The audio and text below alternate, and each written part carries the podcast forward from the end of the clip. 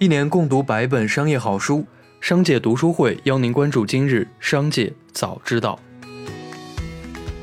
首先来关注今日要闻。近日，有网友在人民网地方领导留言板中留言，希望民政局能在二零二一年三月十四日周日临时开门，实现新人们在好日子结婚领证的意愿。对此，怀宁县民政局给予回复。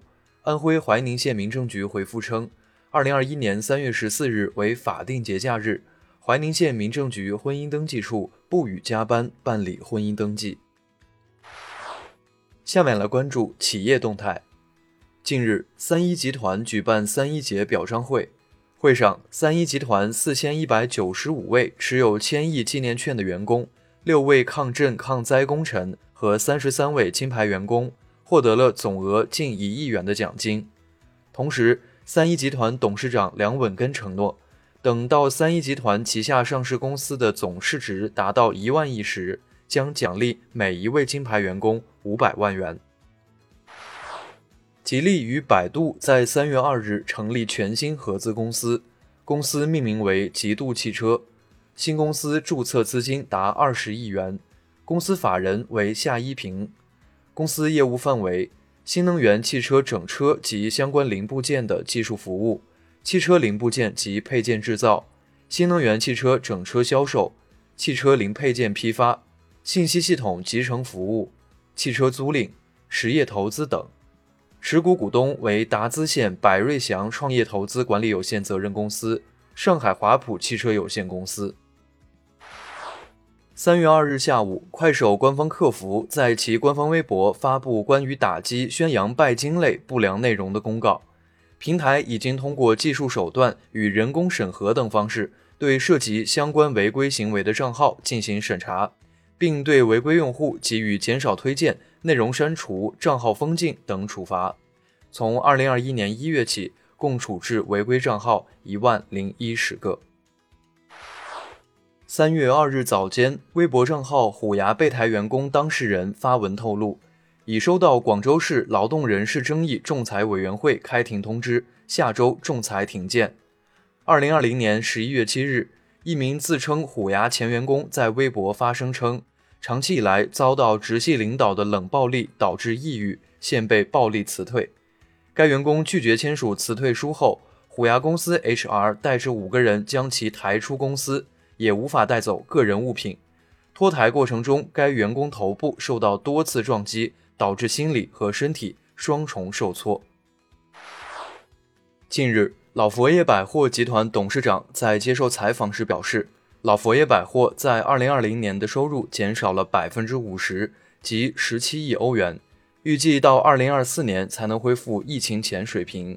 他表示，在我们一百二十五年的历史中，从未遭受如此严重的打击。一月以来，老佛爷百货已经关闭了超过两万平方米的销售面积。三月二日，珠海格力电器股份有限公司公开磁悬浮床垫、磁悬浮床垫的控制方法和床专利。专利摘要显示，本发明设计一种磁悬浮床垫、磁悬浮床垫的控制方法和床，其中磁悬浮床垫包括床垫主体。多个变动感应模块，左侧人体感应模块以及右侧人体感应模块。索尼巴西公司发布公告称，鉴于目前市场形势以及对未来前景的判断，将于本月底关闭其位于马瑙斯的唯一一家巴西工厂。公报称，索尼巴西将停止生产电视机、摄像机、照相机和音响等电子产品。预计这一些产品从今年年中开始全面停止销售。不过，公司将继续在巴西市场销售游戏机等从国外进口的索尼产品。宜家家居与 Vox Creative 工作室还有 Escape 公司联手打造的一款名为 Boho XL 的可移动微型住宅，房屋的实际使用面积大约十七点四个平方，起售价为四万七千五百五十美元。约人民币三十一点一万元。房屋是用新型的可循环再造的建筑材料设计完成，屋顶设计有太阳能板供电和热水。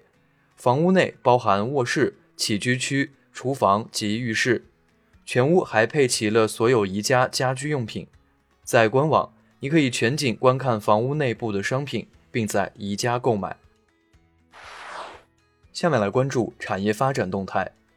近日，国新办就工业和信息化发展情况举行发布会。工信部部长肖亚庆表示，在 App 中看到不喜欢的广告，很难找到关闭按钮。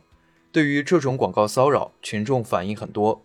如果不想看到广告，关闭按钮应该很明显。遇到网络不良和垃圾信息，可以打幺二三二幺进行举报。教育部公布二零二零年度普通高等学校本科专业备案和审批结果，确定了同一设置的备案专业、国家控制布点专业和新增目录外专业点名单。本年度各高校新增备案专业两千零四十六个，审批专业一百七十七个，调整学位授予门类或修业年限专业九十三个，撤销专业五百一十八个，新专业共三十七个，其中包括量子信息科学、智能交互设计、智慧交通等。自动体外除颤仪简称 AED，配合心肺复苏，可以成倍提高心搏骤停的抢救成功率。全国人大代表朱列玉建议，在公共场所科学、合理、有效的配置 AED，让 AED 像灭火器一样得到重视和广泛配置使用。一起来听商界声音。三月二日，在未来二零二零第四季度及全年财报电话会上，董事长李斌表示，虽然新车 ET7 明年才交付。但目前三款车型和市面上别的电动车和同样价位的汽油车来比，有足够的竞争力。他还表示，奔驰、奥迪、宝马去年都创造了销量的新高，未来还有非常多的机会。三月二日，在国务院新闻发布会上，中国银保监会主席郭树清表示，目前房地产的核心问题是泡沫比较大，很多人买房不是为了居住。是为了投资投机，这是很危险的。但二零二零年房地产贷款增速八年来首次低于各项贷款增速，相信房地产的问题会逐步得到好转。最后，我们来关注国际方面。巴西总统博索纳罗表示，他将于周二颁布法令暂停征收柴油税，此举旨在安抚威胁罢工的卡车司机。